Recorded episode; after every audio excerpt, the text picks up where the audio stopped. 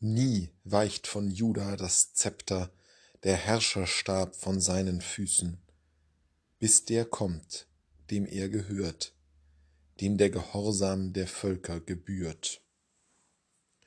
Das ist die Weissagung des Jakob gegenüber einem seiner Söhne kurz vor seinem Tod. Juda wird im Laufe der Geschichte des Volkes Israel zum bevorzugten Stamm, zu dem Träger der Verheißung. Und in diesen Worten des Jakob, die natürlich aus der späteren Sicht geschrieben wurden, ist sehr deutlich, wie sehr Juda privilegiert ist. Nie weicht von dem Stamm das Zepter. Der Stamm Juda soll Träger der Verheißung an Israel sein. Bis. Und das ist der entscheidende Wendung in dieser Voraussage des Jakob. Bis der kommt, dem er gehört, der Herrscherstab, und der, dem der Gehorsam der Völker gebührt. Wenn dieser eine kommt, der Messias, wen wir ihn, wie wir ihn in Anknüpfung an spätjüdische Traditionen und Sehnsüchte nennen, wenn der kommt, dann endet auch Judas bevorzugte Stellung. Dann geht die gesamte Verheißung und all das, was Gott mit seinem Volk vorhat, über auf den, dem der Gehorsam der Völker gehört. Also nicht nur der Gehorsam Israels, sondern der ganzen Welt.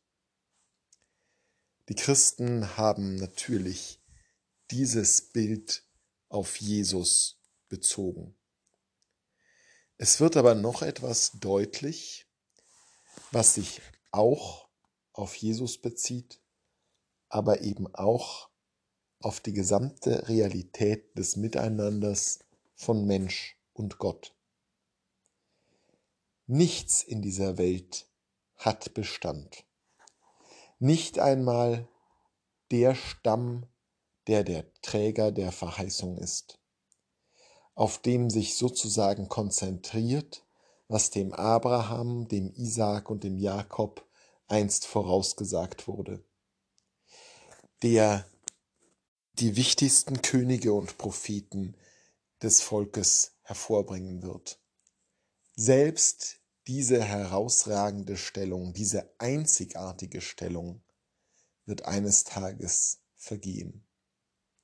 Das, was wir hier auf Erden aufbauen, ist alles nur vorläufig. Das, was wir uns konstruieren, mit Hilfe, ja, mit dem Segen Gottes, ist dennoch nicht für die Ewigkeit bestimmt. Keine Verheißung an Juda, auch nicht das, was an irdischer Kirchlichkeit hier entstanden ist in den letzten 2000 Jahren. Auch das ist nur Vorschau für denjenigen, dessen Leib diese Kirche ja ist und der sie verwandeln und vollenden wird. Alles, was auf Erden entsteht, sei es noch so kostbar und wertvoll, mag es noch so sehr die Gegenwart Gottes in dieser Welt präsentieren, ist alles nur vorübergehend. All das dient nur dem einen Ziel, das Kommen dessen vorzubereiten, dem der Gehorsam der Völker gebührt.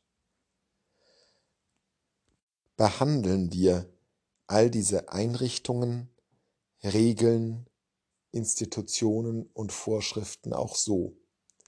Sie sind ein vorübergehendes Gefäß für den Schatz, und nicht etwa der Schatz selbst. Der Schatz, das ist das Ziel, der, auf den wir alle warten und der am Ende der Zeiten diese Welt verwandeln wird.